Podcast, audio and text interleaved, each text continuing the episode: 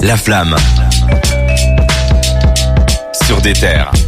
On vous l'a dit, ce qui a fait l'événement récemment, c'est le retour de Diams. Donc pour remettre un petit peu dans le contexte, on a eu une surprise très récemment au Festival de Cannes. Donc vraiment on s'y attendait pas du tout avec Diams qui a annoncé d'abord un documentaire, un documentaire reportage, un petit peu un retour sur sa carrière parce que c'est une des anciennes grosses énigmes dans le rap.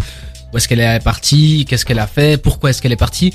Il y avait eu des réponses à gauche à droite, mais on n'avait jamais eu une déclaration totale. Eh bien, Diams a aujourd'hui sorti un projet qui s'appelle Salam, et je vous propose d'écouter un petit extrait. Je me sens coupable.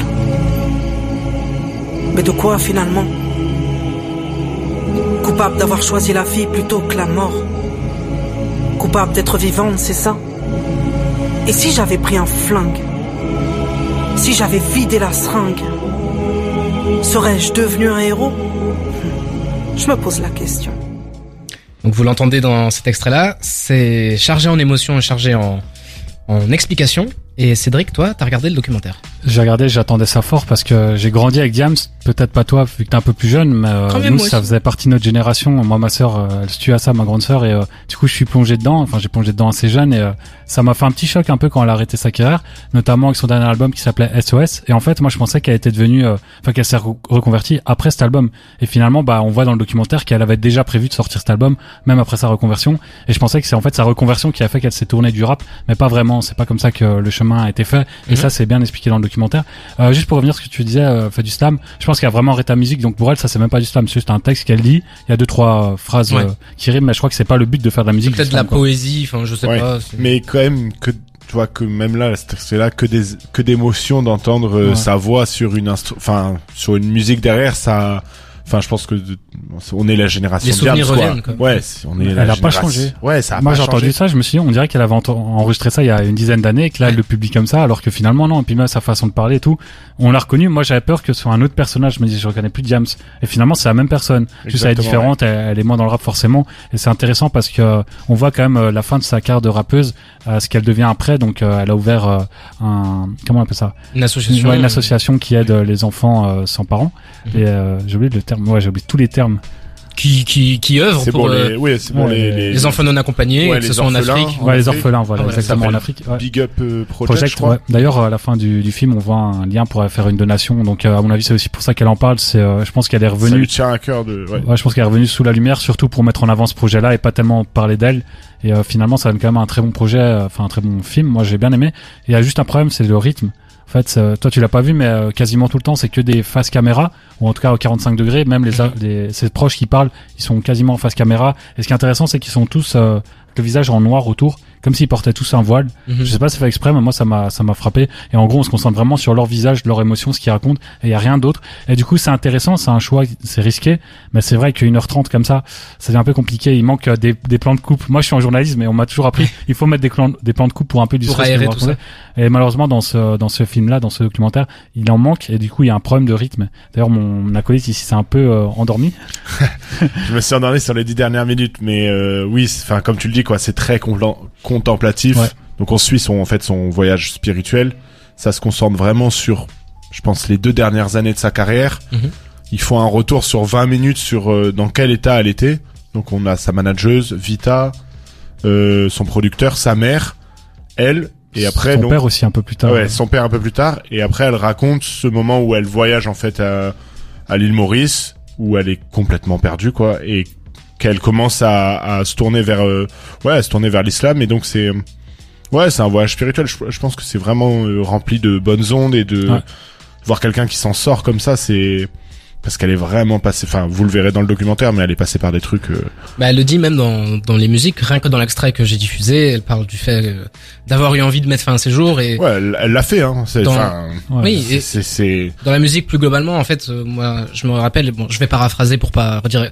J'ai pas exactement ce qu'elle a dit en tête, mais en gros, ce qu'elle dit, c'est que on lui a dit que pour être heureuse, il fallait avoir de l'argent. Elle a eu de l'argent, elle n'a pas été heureuse. On lui a dit que oui, mais elle avait besoin d'amour. Elle a reçu l'amour de milliers, de millions de fans. Ça lui a pas suffi. Elle était toujours vide. Elle ressentait toujours un vide.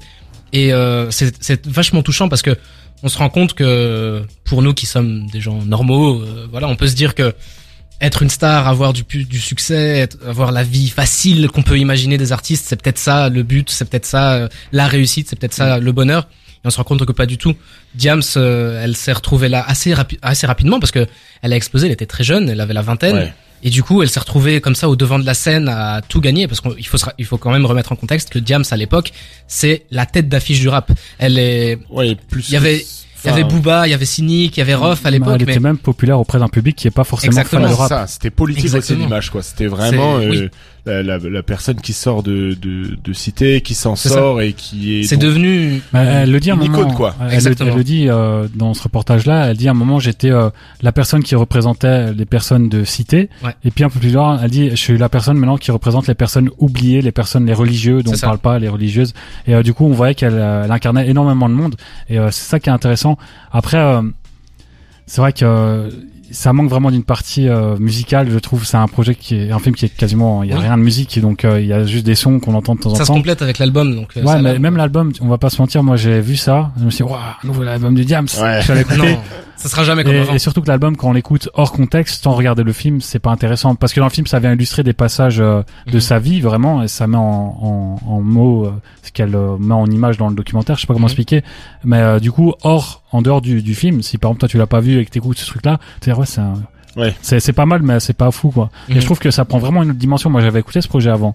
Je me dis, ouais, ça, je comprends pas trop, en fait. Enfin, je comprends que- qu'elle parle de sa vie, mais c'est pas, il y a pas d'émotion. Moi, je vois, je sentais qu'elle voulait faire un truc d'émotion, je le ressentais pas. Par contre, en regardant le reportage, enfin, le Ouais, là, tu comprends. tu, tu, ouais, tu ressens l'émotion et là, ça prend vraiment une autre dimension. tu- Donc, euh, c'est un album qu'il faut écouter, euh, après avoir regardé le reportage ou en regardant le reportage. De toute façon, euh, dans le reportage, il- les morceaux apparaissent. Ouais, et puis elle l'a souligné après sur ses réseaux sociaux en disant euh, c'est pas mon retour dans la musique parce qu'il y a plein Ouais. de gens Oui. qui ont commencé à dire elle va revenir mais elle le dit bien le rap c'est fini pour elle. fini. Moi ce que j'attends en tant que fan de rap c'est peut-être que quelqu'un s'attelle à la carrière de Diam, Ouais. fasse un documentaire voilà euh, peut-être sur sa, sa sa carrière de rap parce que là on n'en parle pas en fait, on parle que du moment où ça part en vrille et ça part euh, euh, voilà en, en- en vraiment en danger pour sa santé pour elle elle finit par entrer- un- être internée et tout ça et juste pour rebondir sur ce que tu disais sur le mal-être des artistes faut savoir que c'est quand même un c'est un non dit dans la musique quoi il y a beaucoup d'artistes qui se sentent très mal Euh, il y a il y a Isha qui en parle énormément dans ses textes Ouais. qui a fait une vidéo euh, YouTube avec un journaliste où il parle de ça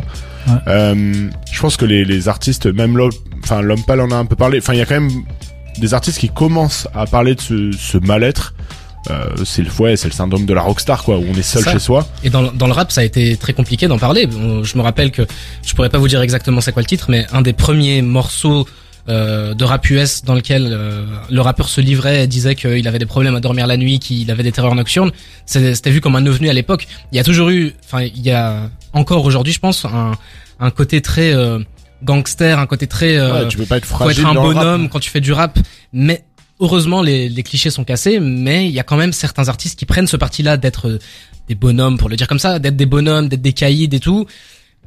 Vous pouvez mentir à qui vous voulez, mais on sait que au fond de vous, ce qui se passe dans votre tête, c'est pas forcément ça. Donc euh, voilà, il faut quand même se rappeler que les artistes ici, on les critique euh, ouvertement. Quand, quand on aime, on le dit. Quand on n'aime pas, on le dit aussi. Mais il y a quand même des humains derrière et des histoires comme Diams. Ça nous rappelle que tout le monde a une sensibilité derrière. Ouais, il faut faire attention avec Et ça quoi. parfois, il faut pas trop idolâtrer les gens parce que ça peut leur faire plus de mal qu'autre chose. Et Ce qui est intéressant pour en revenir vite fait au documentaire, c'est qu'en dehors euh, des textes, ils sont super bien écrits. Comme on l'a dit, elle a pas changé. Moi, je trouvais qu'elle écrivait aussi bien qu'à l'époque. Et d'ailleurs, elle explique maintenant qu'elle donne des ateliers d'écriture. Donc ça se ressent parce que c'est super bien écrit.